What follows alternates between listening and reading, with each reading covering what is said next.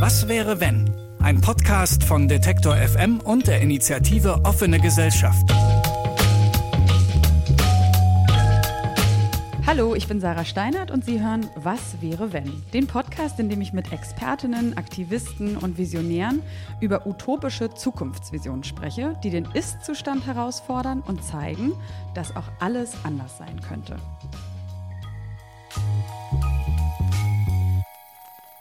Heute Mittag, als das Thermometer 34 Grad angezeigt hat und man kaum noch atmen konnte, weil das viele Beton und die Abgase der Autos die Hitze noch verstärkt haben, dachte ich kurz mal wieder daran, wie schön es eigentlich wäre, wenn man nicht in der Stadt leben würde, sondern irgendwo draußen im Grünen. Gerade wenn es Tage oder Wochen lang wieder über 30 Grad ist, dann spürt man in den Städten einen regelrechten Hitzestau, der weder durch die Nächte noch durch Regen aufgelöst werden kann. Die letzten Jahre war ja immer wieder die Rede von einem neuen Rekordsommer, doch mittlerweile sind sich Klimaforscher und Meteorologen einig, die Rekordsommer sind keine gehäuften Ausnahmen, sondern es wird heißer auf der Welt. Monatliche Hitzerekorde treten heute fünfmal häufiger auf, als es bei einem stabilen Klima der Fall wäre, und das ist besonders in den Städten zu spüren. Gleichzeitig sind Ballungsgebiete für einen Großteil des Emissionsausstoßes verantwortlich, was bedeutet, wenn wir versuchen wollen, die Erderwärmung auf maximal 1,5 Grad zu begrenzen, dann geht das nicht, ohne sich eine Lösung für die Städte zu überlegen. Die Rolle von Städten für das Klima wird sich sogar noch verstärken, wenn, wie prognostiziert, noch weitere Milliarden Menschen in die Städte ziehen. Heute leben schon 55 Prozent aller Menschen in Städten. Im Jahr 2050 werden es um die 70 Prozent sein. Was wäre, wenn aber Städte klimafreundlich wären? Und was würde das eigentlich bedeuten? Diese Frage wollen wir in dieser Folge diskutieren.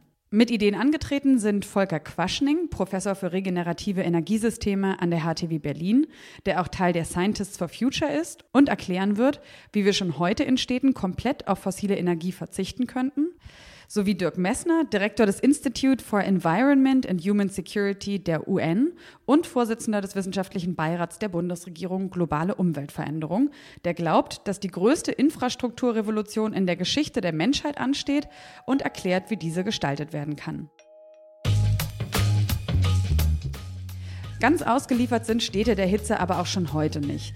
Es gibt Gegenmittel wie zum Beispiel mehr und bessere Grünflächen in den Städten, hitzebeständigere Bäume und so weiter. Wer einmal den Vergleich zwischen der Luft in einer Betonschlucht und einem städtischen Park gemacht hat, der weiß warum. Doch es geht nicht nur darum, Städte grüner zu machen, um das Jetzt angenehmer zu gestalten, sondern sie so umzudenken, dass sie der Erderwärmung quasi entgegenwirken. Einer, der weiß, wie das gehen könnte, ist der Professor für regenerative Energiesysteme Volker Quaschning. Und angefangen hat er bei seinem eigenen Haus. Die perfekte Zukunft gibt es nicht, aber wir geben uns natürlich Mühe, im Rahmen unserer Möglichkeiten alles ganz gut zu machen. Ich wohne am Stadtrand von Berlin, haben dort ein Einfamilienhaus, das wir vor 15 Jahren gebaut haben. Und beim Bauen haben wir natürlich darauf geachtet, dass dieses Haus den damals bestmöglichen ökologischen Standards genügt hat. Das heißt, es ist perfekt gedämmt. Wir haben Dreifachverglasungen, gut gedämmte Wände. Es gibt eine energetische Rückgewinnungsanlage. Das heißt, wir lüften dann im Winter nicht mehr, sondern die Luft geht über einen Wärmetauscher, damit man nicht so viel Heizenergie verschleudert. Und das Dach ist voll mit Solaranlagen, also eine Solarwärmeanlage, eine Photovoltaikanlage, die doppelt so viel Strom liefert, wie wir insgesamt pro Jahr verbrauchen. Und ähm, damals haben wir uns noch für eine Holzpelletheizung entschieden, ähm, weil die Alternativen noch nicht so marktreif wären. Die Entscheidung wäre heute wahrscheinlich etwas anders ausgefallen.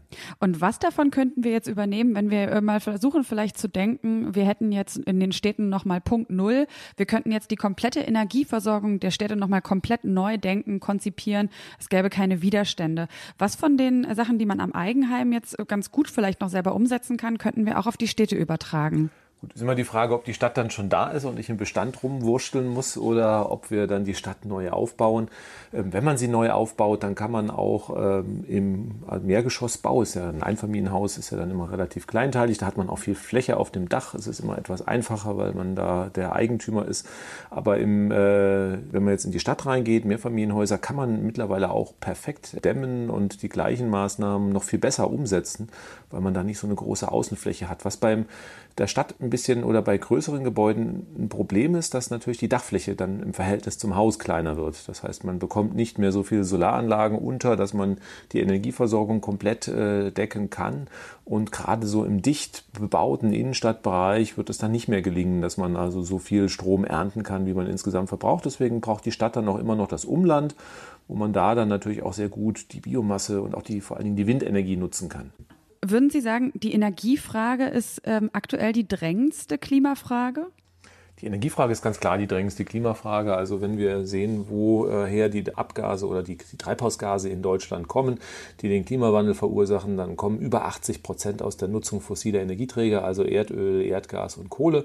Und wenn wir jetzt die Städte uns anschauen, da ist das natürlich dann erstmal bei den Gebäuden die Heizenergie, dann natürlich den Strom, den man auch in den Gebäuden verbraucht und der letzte Sektor natürlich auch in den Städten sehr entscheidend, der Verkehr. Also das sind so die drei wesentlichen Punkte, die man da angehen muss. Und wenn man das klimaneutral hinbekommt, hat man die größten Teil der Miete erreicht. Es gibt natürlich noch andere Punkte, Fleischkonsum, Landwirtschaft, das ist also auch nochmal der letzte große Sektor, den darf man natürlich auch nicht aus dem Auge verlieren. Jetzt haben Sie das ja schon bei dem Einfamilienhaus, da kann man das ganz gut, finde ich, auch so greifen und verstehen. Also man hat so ein Einfamilienhaus, braucht wahrscheinlich ungefähr so zwischen ähm, 4.000 und 5.000 Kilowattstunden im Schnitt. Das kann man sich jetzt irgendwie so ganz gut vorstellen, wie man das mit Photovoltaikanlagen, guter Dämmung und so weiter, wie man das hinkriegen kann.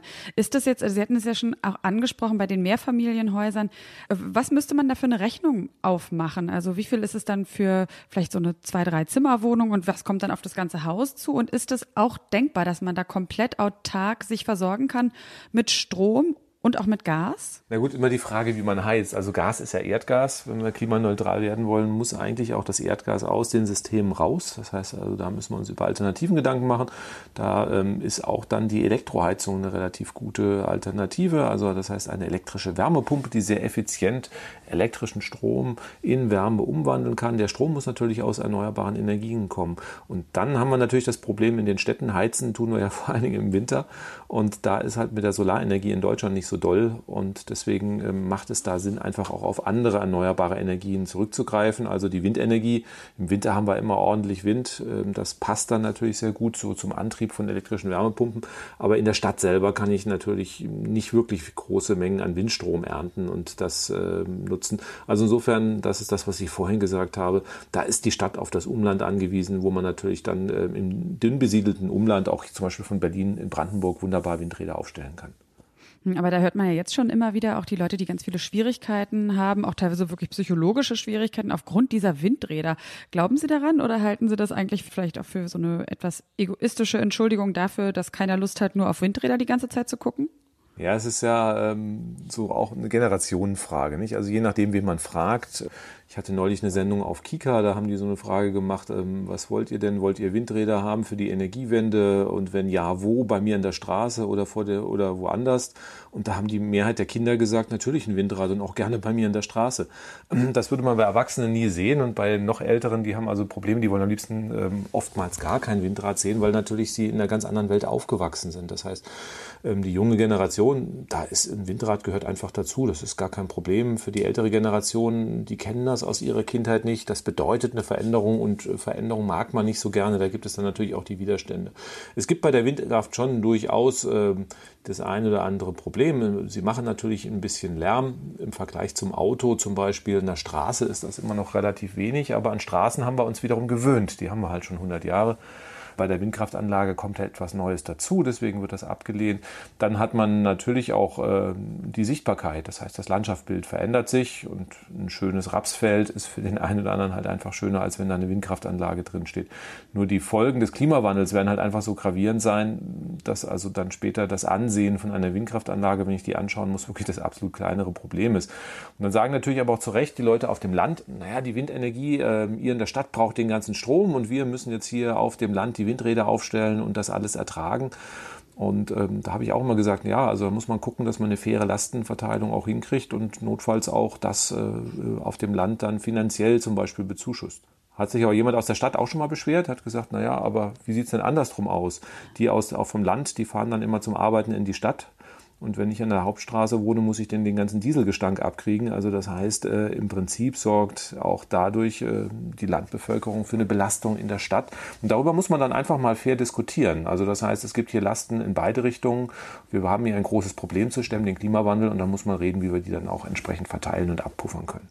Wenn Sie jetzt mitentscheiden könnten, was sind so die drei wichtigsten Schritte, die jetzt direkt umgesetzt werden müssten, damit wir wirklich einen, auch einen schnellen Effekt sehen, weil jetzt man, man hat ja zum Beispiel, Frankreich hat jetzt diese Ökosteuer eingeführt, also man hat so ein bisschen den Eindruck, es passiert jetzt auch was, vielleicht reicht es aber noch nicht und deswegen als jemand, der sich ja den ganzen Tag irgendwie seit vielen, vielen Jahren mit nichts anderem beschäftigt, was würden Sie sagen, so, was würden Sie sofort am liebsten umsetzen, wenn Sie auf keine Widerstände stoßen würden? Naja, das sind dann nicht nur drei, sondern das sind wahrscheinlich 300 Schritte, die wir dann insgesamt brauchen. Also einen haben Sie schon angesprochen, dass wir fliegen. Flugverkehr macht in Deutschland ungefähr 10 Prozent der Emissionen. Darüber muss man ganz intensiv reden. Also ähm, einfach permanent in den Urlaub zu jetten und dann den Müll zu trennen, das macht irgendwo keinen Sinn zu meiner Kindheit ist man nicht in den Urlaub geflogen, war zu teuer. Also ähm, das ist einfach auch so neue Verhaltensmuster, die man einfach sich überlegen muss, muss das auf Dauer einfach, kann das nicht mehr so bleiben. Anderer Punkt ist die Ernährung. Fleischkonsum macht ein Sechstel des äh, Treibhauseffektes aus. Also auch hier muss man drüber reden, ähm, dass man da entsprechend runterkommt. Aber dann sagen wir, sind wir jetzt beim Viertel der Emissionen. Nicht? Alles andere wird so ein bisschen schwieriger. Wir müssen den Strom umbauen, das heißt weg aus der Kohle, das möglichst in den nächsten zehn Jahren die Autos auch Riesenproblem, also weg von den Benzin- und Dieselfahrzeugen, das auch möglichst in den zehn, nächsten zehn Jahren. Die Heizungen, Gebäude hatten wir ja vorhin schon das Thema, da muss man äh, schauen, dass die Öl- und Gasheizung rauskommt und dass wir beim Konsum versuchen, auch nachhaltiger zu sein. Also ähm, im Wesentlichen Produkte kaufen, nicht mehr so viele, Ex und Hop und dann auch welche, die dann langlebig sind und nachhaltig produziert werden. Und wenn wir das alles in der Kombination machen, dann haben wir eine ganz gute Chance, auch in den nächsten 10 bis 15 Jahren klimaneutral zu werden. Nur wir müssen halt Tempo machen und das fehlt einfach. Aber deswegen nochmal die Frage, also wenn Sie jetzt Tempo machen könnten, Sie hätten jetzt wirklich den Zauberstab, Sie dürften jetzt eine konkrete Sache sofort verändern, dürften ein Gesetz einführen oder eine konkrete Maßnahme äh, finanzieren. Was wäre das? Also ganz klar, wenn wir klimaneutral werden wollen, dann brauchen wir erstmal klimaneutrale Energieversorgung. Und ich würde als erstes erstmal gucken, dass wir wirklich ganz viel Solar- und Windenergie dazu bauen. Also das heißt, dafür sorgen, dass wir den Ausbau der Solar- und Windenergie verfünffachen. Ähm, das ist jetzt nicht eine Maßnahme, aber dann würde man halt in äh, entsprechende Gesetze so verändern, dass das möglich ist. Und dann, Sie haben ja schon gesagt, die Bereitschaft der Bevölkerung nehmen wir schon mal an, dass die da ist. Wenn die nicht da ist, müsste man natürlich parallel dazu schauen, dass wir die Bereitschaft auch hinbekommen, die Solar- und Windkraftanlagen, die wir auch bauen müssen, diese Veränderungen im Landschaftsbild zu akzeptieren. Gibt es noch andere Möglichkeiten in den Städten, wo Sie, also wirklich konkret in den Städten, nicht durch die Verlagerung aufs Land, sondern wo, wo Sie denken, da kann vielleicht auch der, äh, ja, weiß ich nicht, der, der einzelne Haushalt oder vielleicht der Hausbesitzer sofort was tun? Also ich würde jetzt zum Beispiel mal sowas sagen wie, also man kann sich, äh, wenn man die Möglichkeit hat, kann man Photovoltaik aufs Dach bauen in den Städten?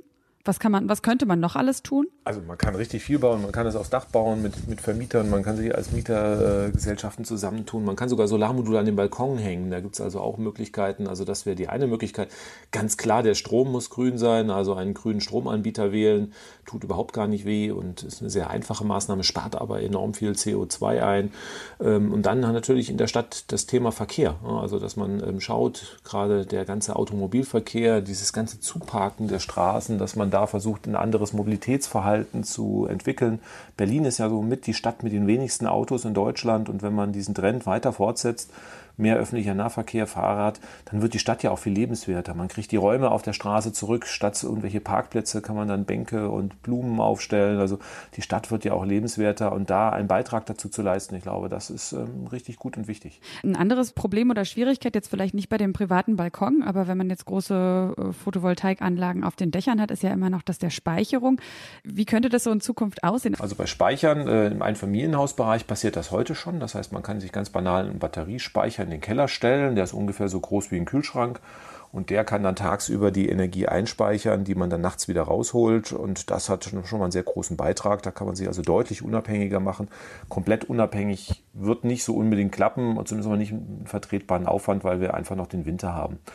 Es gibt einen Anbieter, der dann auch ganz große Speicher auf Wasserstoffbasis äh, entwickelt. Das heißt, hier wird dann Solarstrom im Sommer äh, über Elektrolyse in Wasserstoff umgewandelt, in Druckgasflaschen gespeichert. Die stehen dann vor dem Haus und dann holt man das im, im Winter wieder raus. Das geht technisch. Der Aufwand ist aber enorm und solche Anlagen sind dann auch irre teuer. Deswegen würde ich da dann auch sagen, dann lieber im Winter auf die Windkraft zurückzudrücken, die einfach da ist und die muss ich dann halt einfach nicht von dem Sommer in den Winter speichern. Das Ganze ist dann halt einfach einfacher und billiger.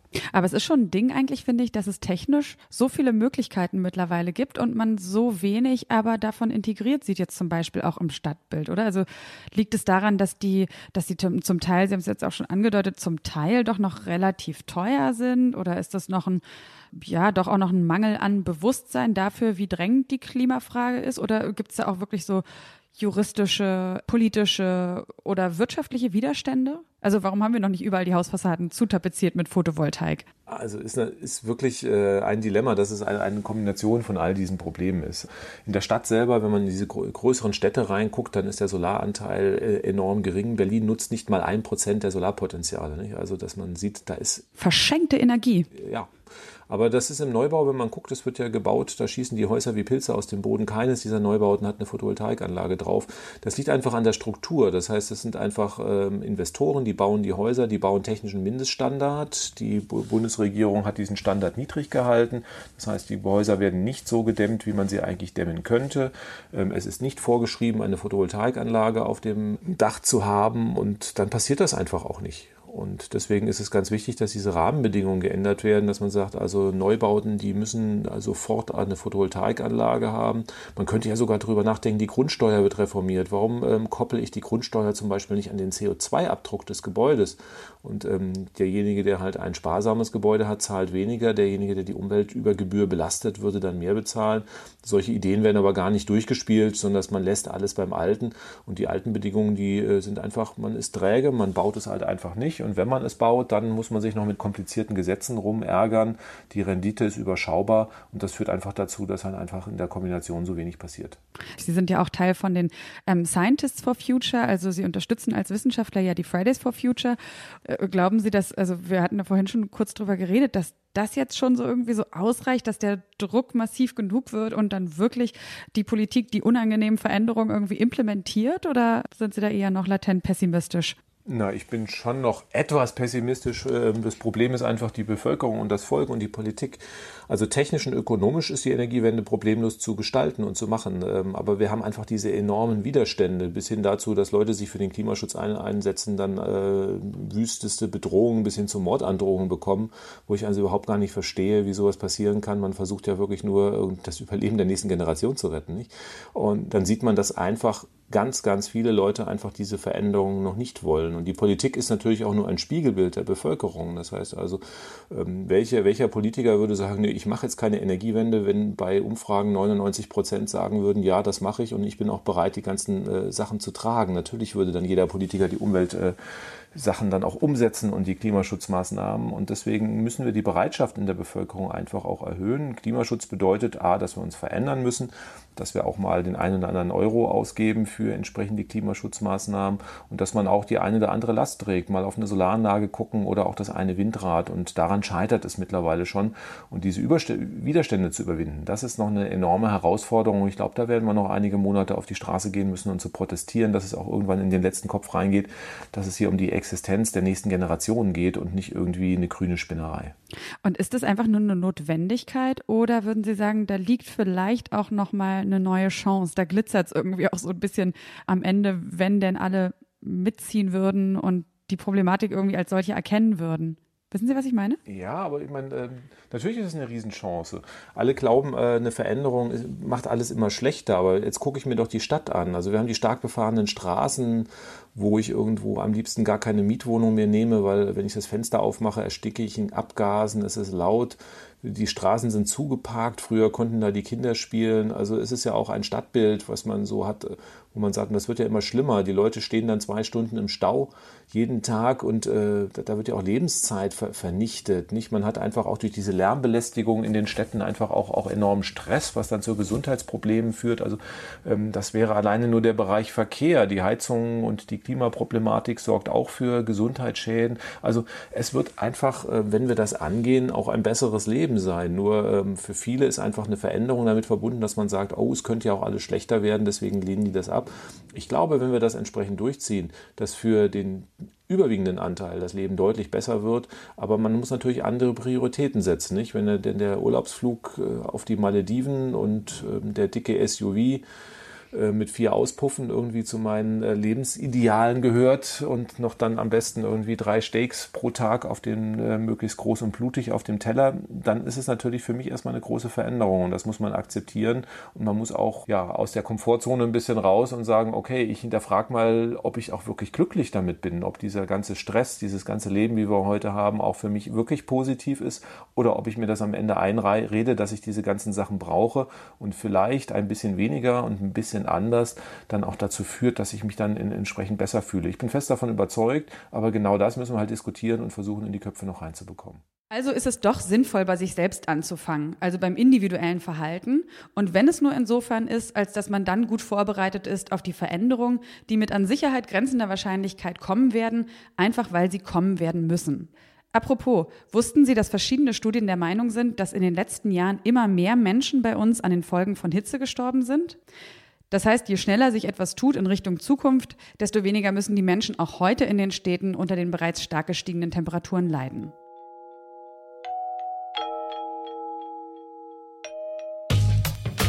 Erinnern Sie sich noch an die Prognosen vom Anfang? An die, die sagen, dass bis 2050 rund 70 Prozent aller Weltbewohner in Städten leben werden? Darin liegt eine enorme Doppelbelastung für das Klima, die vermutlich die größte Infrastrukturrevolution der Menschheit nach sich ziehen wird. So sieht es zumindest Dirk Messner. Er leitet das Institut für Umwelt und menschliche Sicherheit der Universität der Vereinten Nationen und berät außerdem die Bundesregierung in Sachen globale Umweltveränderung. Klima, Städte und Zukunft der Menschheit sind für ihn gar nicht voneinander zu trennen. Denn die Treibhausgasemissionen von Städten werden in den nächsten Jahren noch mal stark zunehmen.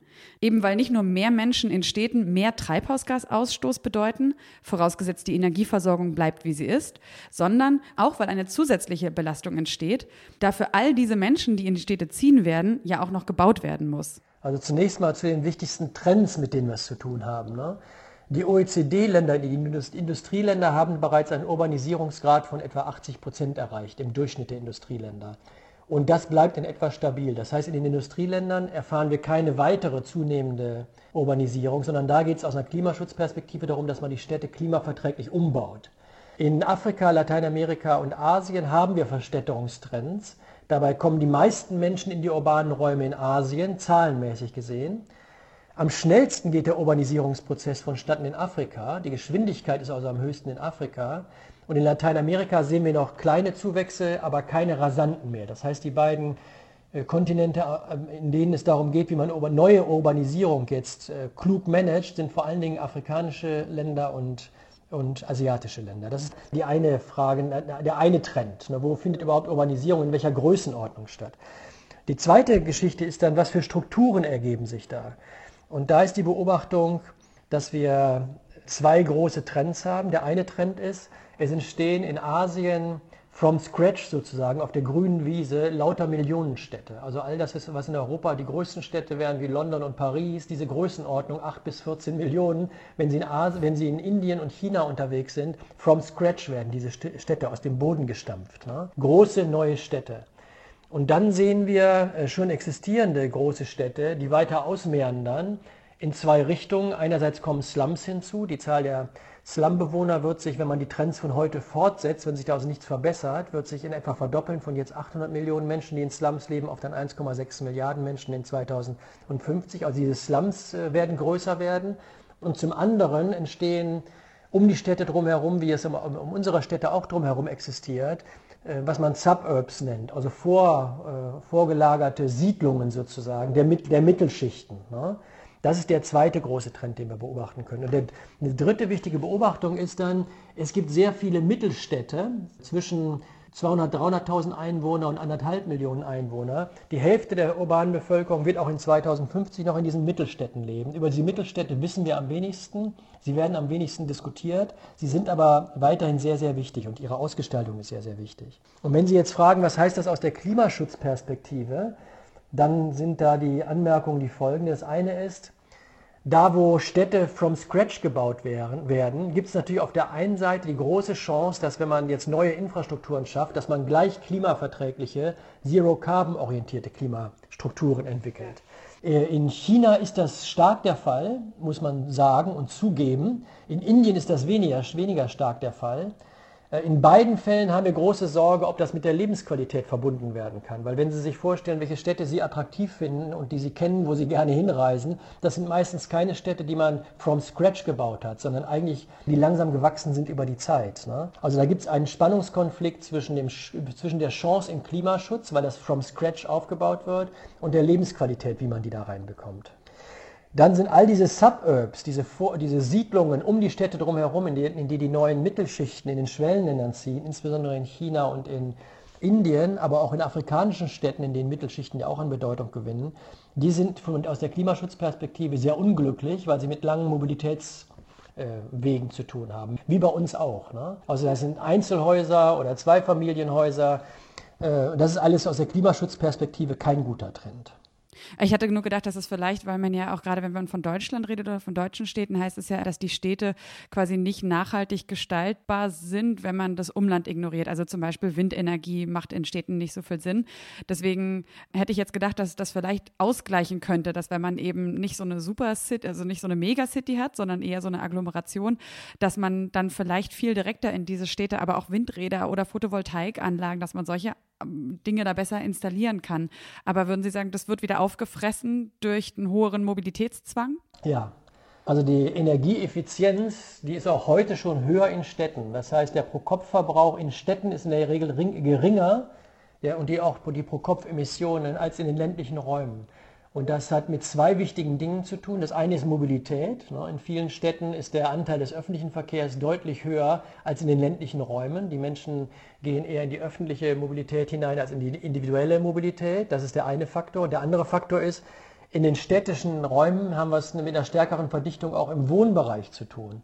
Und deswegen sind auch die pro Kopf, und während wir im ländlichen Bereich ja eher kleinere Siedlungsstrukturen haben, auch kleinere Häuser haben, und deren Energieeffizienz und deren äh, Klimaeffekt fällt deswegen ungünstig aus. Das heißt, das ist eigentlich auch so ein bisschen ein verzerrtes Bild, dass man sich manchmal vorstellt, dass auf dem im ländlichen Raum, das äh, alleine weil es vielleicht grüner drumherum ist und die Leute, ne, dass es irgendwie gar nicht unbedingt klimafreundlicher ist.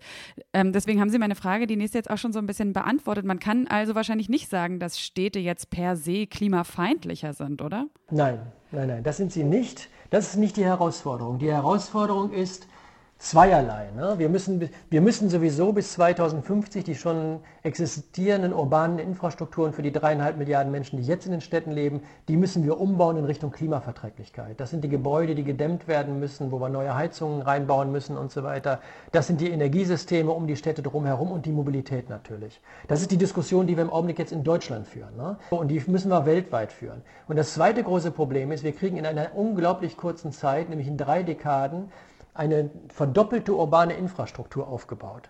Und wie man diesen schnellen Prozess jetzt in klimaverträgliche Bahnen hineinstupst, das ist unglaublich schwierig, weil im Gegensatz zu der Energieherausforderung, wie man Energiesysteme baut und so weiter, wir haben ja noch keine Zero-Carbon-Cities nirgendwo auf der Welt. Also wir können nicht sagen, guckt euch mal an, wie die Stadt X aussieht, so muss man jetzt Städte entwickeln, sondern alle Städte befinden sich in diesem Prozess des Umbaus in diese Richtung. Es gibt noch keine wirklichen Best Practices. Ne?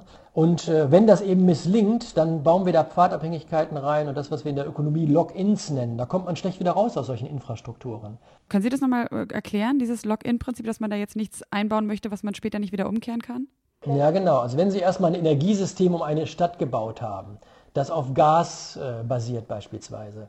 Oder wenn Sie eine, eine Mobilitätsstruktur für eine Stadt entwickelt haben. Die lässt sich dann ja nicht in der nächsten Phase einfach zurück und umbauen. Sie können zur Not ein Kraftwerk schließen oder auch eine Berg, ein Bergwerk schließen. Aber eine ganze Stadt zurückzubauen, kommt ja im Grunde genommen eine, einer Neukonzeption der Stadt gleich. Ne? Es klingt ja jetzt auch so bei Ihnen schon raus, es ist technisch und ökonomisch ja eigentlich, zumindest in Deutschland sagt man, aber wahrscheinlich eigentlich auch global gesehen problemlos möglich, eine Energiewende hinzubekommen.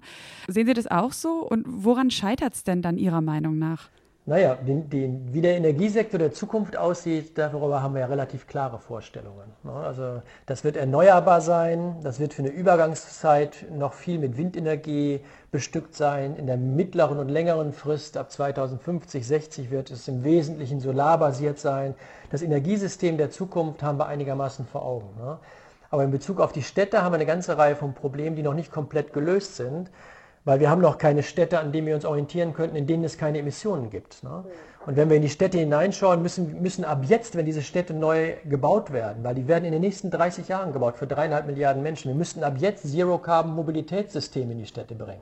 Ne? Die, die fortgeschrittensten Städte, die wir im Augenblick haben, da ist der Anteil der öffentlichen Mobilität liegt irgendwo zwischen 50, 60 Prozent. Wir müssen jetzt aber für 100 Prozent planen. Also die Mobilitätsstruktur muss völlig umgebaut werden.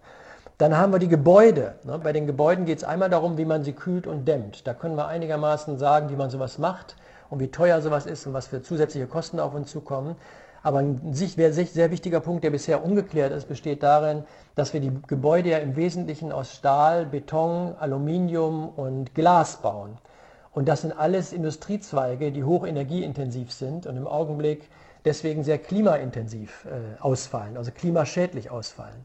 Wenn wir alleine die Städte für die nächsten, die Gebäude für die nächsten dreieinhalb Milliarden Menschen mit diesen alten Baustoffen äh, entwickelten und bauten, dann hätten wir schon das Budget an Treibhausgasemissionen aufgebraucht, das kompatibel wäre mit einer globalen Temperaturerhöhung Richtung 1,5 Grad. Also in dem Bereich gibt es noch unglaublich viel zu arbeiten. Wir haben noch keine Ersatzstoffe, mit denen wir morgen früh starten könnten. Also Arbeit auch nochmal als Stichwort. Ähm, Sie haben das ja auch in dem Zeitartikel von 2016, den Sie zusammen mit Hans-Joachim Schellenhuber geschrieben haben, gesagt, dass die größte Infrastrukturrevolution in der Geschichte der Menschheit ansteht und dass Urbanisierung deshalb zum zentralen Thema der Weltpolitik und der internationalen Kooperation werden muss.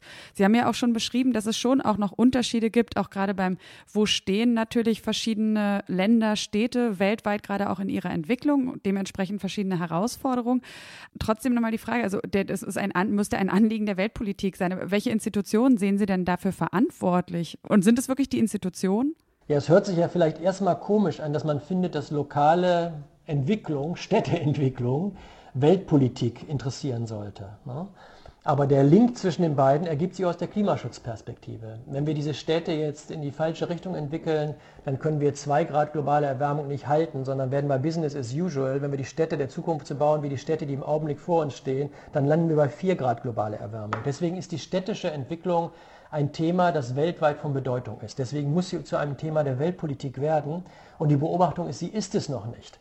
Die Energiepolitik zum Beispiel ist ja ein Thema der internationalen Politik. Wenn Sie in die G7 hineinschauen oder die G20 oder die Weltbank, ne, überall dort haben Sie Taskforces zur Energie und Energietransformation. Also, dass die Zukunft der Energiesysteme für die Zukunft der Menschheit und die Zukunft des Klimaschutzes von herausragender Bedeutung sind, das ist allen klar und das sieht man in den weltpolitischen Strukturen gespiegelt. Wenn Sie aber in die G7 reingucken oder die G20 hineingucken, dann gibt es dort keine Taskforces, keine Arbeitsgruppen, die sich mit der städtischen Entwicklung, mit der urbanen Entwicklung beschäftigen. Und wir haben uns deswegen stark engagiert, in die Richtung zu drängen, das zu tun. Das Gleiche sieht man auch in den Entwicklungsbanken. Die Weltbank, die Afrikanische Entwicklungsbank, die Lateinamerikanische Entwicklungsbank. Das sind ja die großen öffentlichen Institutionen, die öffentliche Infrastruktur finanzieren in den Weltregionen. Die haben allesamt strategisch ausgerichtete Energieportfolien und Abteilungen, in denen jetzt der Umbau Richtung Erneuerbare läuft. Für Städte gibt es diese Abteilungen gar nicht. Da finden Sie Unterabteilungen und Gruppen, die beschäftigen sich mit Slum-Entwicklung, die nächsten mit Mobilität, dann andere, die kümmern sich um Ressourcenflüsse in Städten. Aber wie man Städte jetzt Richtung Zero, Zero Carbon drängt, aus einem Guss sozusagen, dieser kurzen Zeitspanne, das wird noch nicht strategisch bearbeitet in den Entwicklungsbanken. Also das Thema ist als Thema der Weltpolitik noch nicht da angekommen, wo es hin müsste. Aber woran liegt es? Also wenn sich so viele Experten ähm, da so einig sind, dass es so drängend ist? Ja, bisher äh, war das eben ein, ein Seitenthema. Das liegt auch ganz sicher darin, dass die Städteforscher sind vor allen Dingen auf lokale Örtlichkeiten ausgerichtet. Also wenn Sie sich die Städteforschung angucken, dann finden Sie da Experten für Delhi oder Lagos oder Paris oder Sao Paulo und so weiter. Die Städteforscher sind lokal ausgerichtet. Die begreifen in ihrer Mehrzahl nicht, dass Urbanisierung, wenn man, wenn man sie sich aus einer globalen Perspektive anschaut, die Weltwirtschaft der Zukunft verändern wird, den Klimaschutz der Zukunft massiv beeinflusst. Die Forschung selbst ist auch lokal ausgerichtet und deswegen war unser Report, den wir da vorgelegt haben, vor zweieinhalb Jahren, der war eigentlich eher eine Ausnahme, weil die meisten Städtereports, die sind eher auf Lokalitäten ausgerichtet, nicht als auf Urbanisierung als Treiber globalen Wandels. Gerade innerhalb der Städte würde mich auch nochmal interessieren, ist es ja, ist man ja auch ganz schnell dann bei der sozialen Frage. Also wenn man jetzt auf die einzelnen Städte guckt und man sagt, man, man rüstet die um, dann ist es, also jetzt zum Beispiel das Beispiel Windräder, hat man ja immer noch, äh, alle möchten oder viele möchten saubere Energie haben, erneuerbare Energie, aber keiner möchte auf die Windräder gucken. Jetzt ist es, wenn man sich vorstellt, Photovoltaikanlagen werden zum Beispiel überall an den Hauswänden implementiert, wird es bestimmt auch Leute geben, die sagen, boah, das wäre jetzt eigentlich nicht so schön, möchte ich nicht drauf gucken. Und das sind dann auch die Leute, die sich das vielleicht leisten können. Also wie wie wichtig ist da die soziale Frage, gerade wenn es um die Implementierung von erneuerbaren Energien geht in Städten? Also insgesamt ist die Argumentation bei denen, die sich um diese Nachhaltigkeitstransformation und Klimaschutz äh, kümmern, dass ohne die Stärkung der sozialen Entwicklung werden wir auch die Klimafragen nicht gelöst kriegen, weil wenn die Menschen den Eindruck haben, insbesondere die, die eben schon in der, in der sozialen Struktur ihrer Gesellschaften weiter unten stehen, wenn die den Eindruck haben, da wird Klimaschutz für zukünftige Generationen betrieben und wir sollen das finanzieren und haben keinen Nutzen davon, dann wird das nicht funktionieren. Also wir müssen Klimaschutz und soziale Entwicklung zusammen sehen. Und was ich jetzt, was ich persönlich gelernt habe bei dieser Auseinandersetzung mit den Städten ist, dass die, das, Wohlbe das Wohlbefinden der Menschen, von uns allen eigentlich, hängt sehr stark von den anderthalb, zwei Quadratkilometern ab, die um uns drum herum bebaut sind. Da, wo wir zu Hause sind, also da, wo wir wohnen, wo die Kinder zur Schule gehen, wo es Parkanlagen gibt oder keine Parkanlagen. Also wenn 80 Prozent der Menschen in 2050 in Städten leben, dann wird das Wohlempfinden der Menschen vor allen Dingen von der Gestaltung der Städte abhängig sein. Und deswegen müssen wir viel mehr uns darauf konzentrieren, wie wir Städtebau und Städteentwicklung mit sozialer Entwicklung und menschlichem Wohlbefinden verbinden. Und dazu haben wir in unserem Gutachten, das wir damals vorgelegt haben, auch eine Reihe von Vorschlägen gemacht und haben den Begriff dann benutzt, von der Eigenart der Städte. Wollen Sie da mal vielleicht noch ein paar dieser Vorschläge vielleicht noch kurz uns erzählen? Ja, was zum Beispiel sehr fundamental ist, ist, wie viele öffentliche Räume es in Städten gibt und wie viele Grünflächen es in Städten gibt. Weil in Städten, in denen es keine öffentlichen Räume gibt, äh, bleibt die Stadt für diejenigen, die den Zugang dann zu privaten Räumen die öffentlich gestaltet sind, große Kaufhäuser und so weiter. Wer diese Zugangsmöglichkeiten nicht hat, der bleibt eigentlich vom Stadtleben äh, ausgesperrt. Also öffentliche Räume sind sehr wichtig. Grün ist sehr wichtig. Grün hat sehr viel, grüne Städte erreichen ein höheres Gesundheitsniveau bei der Versorgung ihrer Bürger als Städte, in denen das Grün wegfällt. Ne? Und dann gibt es Untersuchungen, die sehr schön zeigen, dass in unwirtlichen Städten, wenn Sie an Häuserschluchten denken, ohne Grün, ohne öffentliche Räume, da nutzen die Bürger ihre Städte nicht. Die Bürger gehen dann in ihre Stadt, um einzukaufen, ihre Kinder zur Schule zu bringen, zur Arbeit zu fahren und dann fahren sie in ihre Wohnung zurück. Und wenn sie es mit schönen, wirtlichen Städten zu tun haben, mit öffentlichen Räumen, Grün und äh, den Möglichkeiten, Austausch zu pflegen, dann nutzen die Bürger ihre Stadt, um sich zu treffen. Das heißt also, ob, sie, ob wir es schaffen, Bürgergesellschaften zu entwickeln, wo Menschen sich auch treffen können, oder ob man die Menschen in ihren Häusern wegsperrt sozusagen, das entscheidet auch über die Qualität der Demokratie am Ende des Tages. Also das sind ja alles die sozialen Fragen. Was ist jetzt nochmal die Brücke zum Klima? Ja, wir müssen beide Fragen zusammen angehen. Ne? Und es gibt eine Reihe von Punkten, wo das gut zusammengeht. Also wenn Sie Städte grüner bauen, dann haben Sie eine grüne Infrastruktur, die Treibhausgase äh, aufnimmt. Ne? Äh, grüne Infrastrukturen, also, also Parkanlagen und Wälder um die Städte drumherum und auch in den Städten selber kühlen die Städte. Also sie tragen dazu bei, Hitzestaus in Städten zu vermeiden. Wenn wir die Autos aus den Städten rausbekommen und sie ergänzen durch eine oder sie ersetzen durch eine gute öffentliche Infrastruktur in Bezug auf die Mobilität, dann kann das auch das Lebensgefühl und das Wohlempfinden der Menschen verbessern. Also wir müssen nach diesen Lösungen suchen, wo wir gemeinsam Klimaschutz betreiben und das Wohlempfinden der Menschen verbessern. Aber darüber hinaus hat das Wohlempfinden der Menschen natürlich auch eine eigene Qualität. Ne? Also wir müssen auch fragen, wie eigentlich Städtebau, wie Architektur ausschauen sollte, sodass Menschen in ihren Städten sich gerne aufhalten und äh, Wohlempfinden entwickeln können. In der Globalisierungsdebatte haben wir oft das Gefühl, die wichtigen Entscheidungen über die wichtigen Parameter, die fallen in Washington und in Shanghai und in Peking. Aber wie wir unsere Städte gestalten, da haben wir Einflussmöglichkeiten und das hat sehr viel zu tun mit menschlicher Würde und menschlicher, menschlichem Wohlergehen. Also jetzt hatten Sie vorhin schon gesagt, es gibt eigentlich noch keine Städte, die so ein richtig gutes Beispiel wären für das, wo man, für das, wo man vielleicht hinkommen möchte. Also es gibt noch keine Null-Emissionsstädte, aber es gibt ja wahrscheinlich schon einige, die ein bisschen beispielhafter wären als andere. Gibt es da welche, an welche Sie, an, an die Sie denken? Und wenn ja, was ist in denen anders und vielleicht auch warum ist da schon was anders? Ja, also Nordeuropa ist gut aufgestellt, wenn es um den, um den Einstieg in die Klimaverträglichkeit geht. Also Stockholm und Kopenhagen und Oslo sind Städte, die sich da gut entwickelt haben. Auch in den, in den Niederlanden gehen die Emissionen in den Städten runter. Und die wesentlichen Investitionen werden dort in den Energiesystemen gemacht, um den Energieverbrauch der Städte erneuerbar zu gestalten und in der Mobilität. Also die nordeuropäischen Städte, aber auch Holland sind da viel fixer unterwegs als wir zum Beispiel in Deutschland. Das sind interessante Entwicklungen. Wenn ich Richtung Afrika schaue, ist Kigali eine interessante Stadt, in der versucht wird, Verkehr öffentlich zu organisieren und den Zugang zu äh, Mobilität für, für alle Menschen zu verbessern und zugleich auch die Energieversorgung umzubauen Richtung Erneuerbare. Also auch in Afrika gibt es durchaus positive Beispiele in diese Richtung. In Asien ist der große Trend in China, die Klimaverträglichkeit sehr, sehr ernst zu nehmen. Aber das, was wir eben unter sozialer Entwicklung und, und Eigenart der Städte diskutiert haben, äh, das funktioniert dort weniger gut. Und warum nicht? Also woran liegt es? Das ist, das ist sehr, sehr schwer. Ne? Also das ist der Punkt, den hatte ich eben in der Diskussion schon mal zu machen versucht, dass sich Städte in so kurzer Zeit in dieser Größenordnung entwickeln und das zusammenbringen mit einer Stadt, die dann auch noch lebensfreundlich ausgestaltet ist, an deren Entwicklung die Bürger selbst teilhaben, das ist sehr schwer. Ne? Wenn Sie in zehn Jahren eine, Stadt komplett aus dem Boden stampfen, da ist mit Bürger, Bürgerbeteiligung, ist es da nicht weit her. Ne? Also genau, das heißt, wahrscheinlich hätte man vielleicht dann sagen müssen, okay, man hängt beides gleich hoch, äh, soziale Gerechtigkeit und Klimagerechtigkeit und nimmt dann vielleicht aber auch ein langsameres Tempo in Kauf, oder? Ja, genau. Das wäre, das ist einer unserer Ratschläge in der Studie, die wir gemacht haben. Wir sollten versuchen, diese Geschwindigkeit, die jetzt im System der Urbanisierung drin ist, eher rauszunehmen und dafür zu versuchen, Lebensqualität und Städteentwicklung ins Zentrum zu stellen und den Klimaschutz damit zu verbinden. Ich hatte bisher immer so ein bisschen den Eindruck, dass die Städte, in denen schon was passiert, oft Städte sind, die jetzt schon enormen Druck haben, zum Beispiel, weil sie sowieso schon unter, gerade in den Sommermonaten, unter sehr hohen Temperaturen leiden und dass sie deswegen äh, eine klimafreundlichere Stadtstruktur schon etabliert haben. Wenn Sie jetzt aber die skandinavischen Länder als Beispiele bringen, da ist das ja nicht der Fall. Also gibt es da irgendwie so einen Mechanismus, wo man sagen kann, oder sind das zu viele unterschiedliche treibende Faktoren, die dazu führen können, dass Städte da innovativer sind als andere. Das sind unterschiedliche Mechanismen. Also in China ist der Treiber für die Klimaorientierung das Bewusstsein und das Wissen auch in der chinesischen Elite, dass globale Erwärmung sich besonders stark auswirken wird auf China selber. Also das ist da der Treiber des Umbaus. Ne? In Nordeuropa fällt es leichter, die Mobilität umzubauen in Richtung Elektromobilität und geteiltes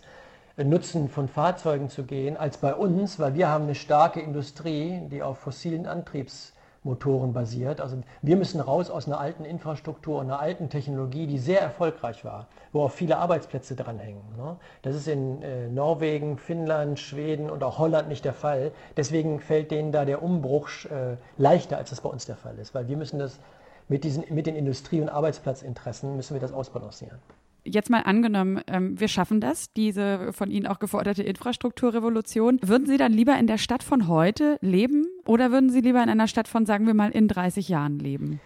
Naja, wenn man die so entwickelt, wie, wie wir uns das in unseren Szenarien vorstellen, in positiver Hinsicht, dann würde ich gerne in diesen Städten in 30 Jahren leben, weil wir würden dann im Wesentlichen 90 Prozent weniger Autos äh, in den Straßen stehen haben, weil das wird über den öffentlichen Nahverkehr und geteilte Mobilität organisiert.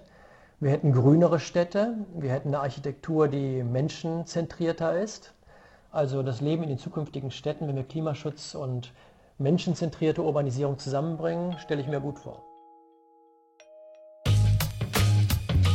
Also ich weiß, in was für einer Stadt ich leben möchte. Wissen Sie es auch?